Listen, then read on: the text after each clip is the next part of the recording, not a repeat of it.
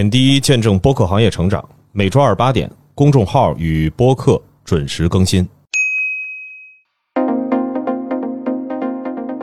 周二早上好，欢迎收听本期播客志，我是小主编杰西卡。我是老袁。首先，平台动向来自于一个非常陌生的平台——企鹅 FM 发布下线公告。七月五日，企鹅 FM 发布下线公告，由于业务调整。企鹅 FM 很遗憾要和大家说再见了。即日起，企鹅 FM 将关闭用户注册及充值功能，并在二零二三年九月六日零时正式停止运营。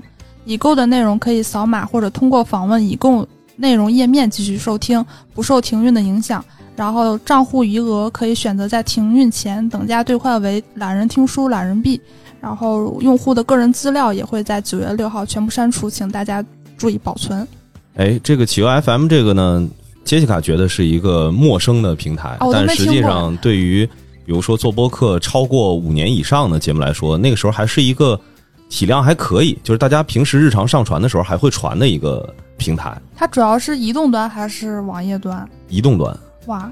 对，从网页端开始就有，然后跨到移动端的时候，曾经是大家还是会比较看重的一个，因为毕竟还是腾讯官方的嘛。嗯。就是毕竟是腾讯系出的一个。那这个新闻有了以后呢，我也是看到了有很多，不管是财经也好啊，还是跟咱们相关的一些媒体的一些报道，都是在唱衰说这个耳朵经济，哎，播客不行了。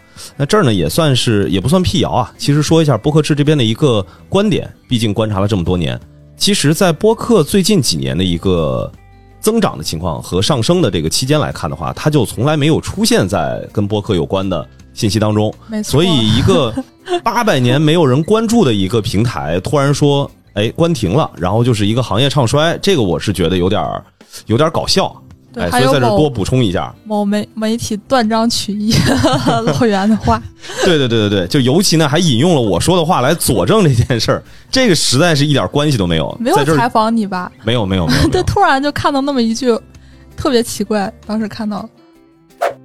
好，那接下来我来给大家带来播客和第三方的一些消息。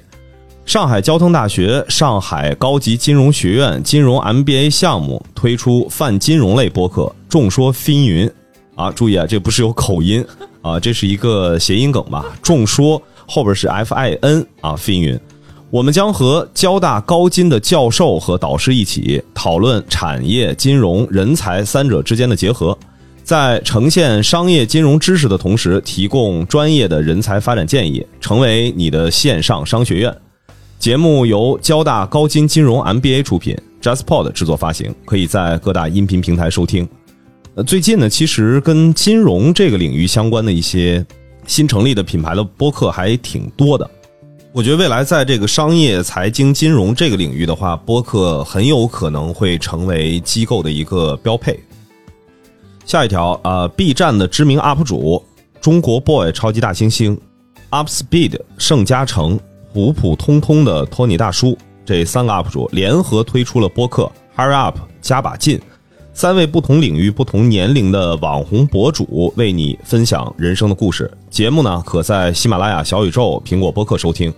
那我们其实也在持续关注一些其他的社交媒体平台创作者加入到。播客这个大军的一些新闻动态，那这次其实 UP 主在最近除了这三位之外，其实还是有一些其他的比较知名的 UP 主来来介入的。但是呢，绝大部分的 UP 主他们都不会特别强调说自己做了一档播客节目。嗯，对，以往的观察是，其实很多 UP 主有自己的播客，但是他们很少在视频里头会提到这一点。对对对，其实就是不像自己的原本的视频的这些观众。或者叫粉丝吧，不像他们去做一些播客的一个平移和触达。那这次的话，其实也很感激，很感激这个三位 UP 主能够把播客这个事儿，呃，发了一个通知给到自己的这些粉丝们。好，下一条，近日呢，又有一部关于播客的工具书《人人都是播客》正式发行，作者呢是前喜马拉雅主播生态运营的赵一娜。本书是为中文播客领域量身打造的一本普及著作，从播客节目的通用创作流程聊起，让你初窥播客世界的精彩。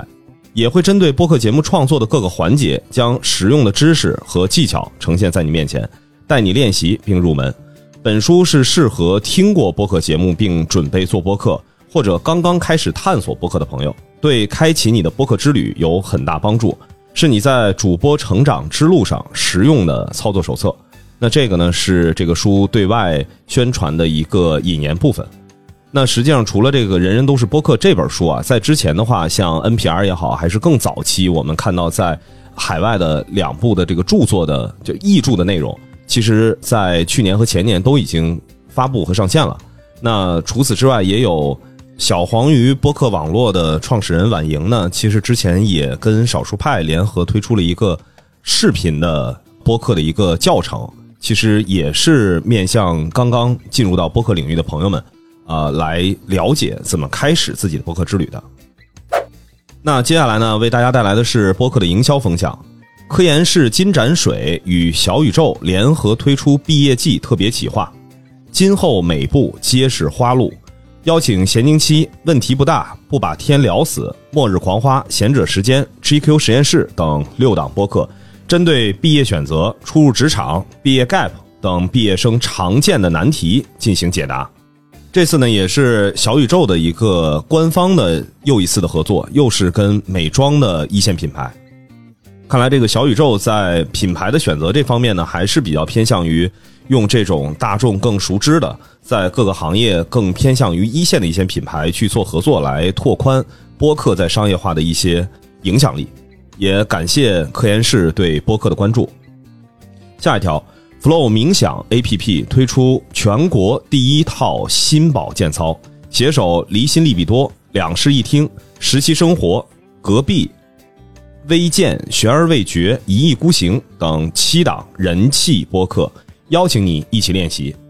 相关的一些信息，可以在我们的公众号当中去点击收看。本周海外动态呢，也是和我们上周的一个呼应。来自 Acast 的一项新研究称，听众对播客中使用的 AI 人工智能工具感到满意。最受欢迎的人工智能用途包括声音增强、翻译字幕和人工智能生成的节目文稿。呃，我们上周也报道过，喜马拉雅推出了一个 AI 分段的功能。哎，这个功能在群里边大受欢迎啊！我看哦，对，喜马的人都跟我说说，怎么播客影响力这么大的？发了之后，大佬都都发表了一些看法。确实，这个功能我一开始我没有特别敏感，就觉得说哦，现在人工智能很火，喜马出了一个功能。后来发现，真的是可能这几年出过的最实用的几个功能之一了吧？大家都用了一下，我们也试用了一下，确实还不错。可能你需要在自己人工调整一下，但是其实是完全可以用的。对于大部分节目来说，非常节约大家的时间。哎，这儿我稍微补一句啊，其实关于呃类似什么 AI 分段啊，帮助创作者去撰写 show notes 这个功能，在二零二一年的时候，其实兴起过一波啊？是吗？这么早就有？对，当然那个时候呢，一个是中文的这个环境啊，就是技术对于中文的一个。AI 机器的一个识别会有一点点小问题，再一个呢，就是技术门槛相对比较高，它没有集成在一个跟咱们播客有关的任何一个创作的后台当中。再一个呢，我觉得是跟从去年开始整个播客的商业化，包括播客的大量的一些新节目的涌现，其实 Show Notes 已经变成了新听众去选择自己要不要关注和收听这档节目的一个关键要素。那同样的工具，如果是出现在四五年前，即便它提供的功能跟现在是一模一样的，我估计也不太会引起像今年这么大的一个反应。对，以前听节目的人只看一下标题，可能连封面都不看。现在的话，很多新听众基本上都是看 show notes，而且 show notes 越来越卷。嗯，下一条动态呢，就是一个硬币的正反面嘛。AI 确实能帮助大家提高生产力，但是也可能带来很多嗯意想不到的地方。就是有一个。呃，英国的配音员 Greg Madison 发现他的声音在不知情的情况下被一个进行那种呃文文本转语音，就是说也是用人工智能来进行服务的一个公司 Reverser 给克隆了。这个公司其实是从这个演员和呃二零二五年和其他公司就是有合同的一家公司购买了他的声音使用权，用于了卫星导航。但是呢。因为这个配音演员本身也是其他几个公司，就是也是这种导航公司的代言人，相当于他和自己产生了一个竞争关系。他现在正在维权之中，这个也是很麻烦的一个事情。好，最后也想问一问大家，你觉得播客最适合通过人工智能改进哪些功能呢？好，感谢大家的收听。下周期再见。拜拜。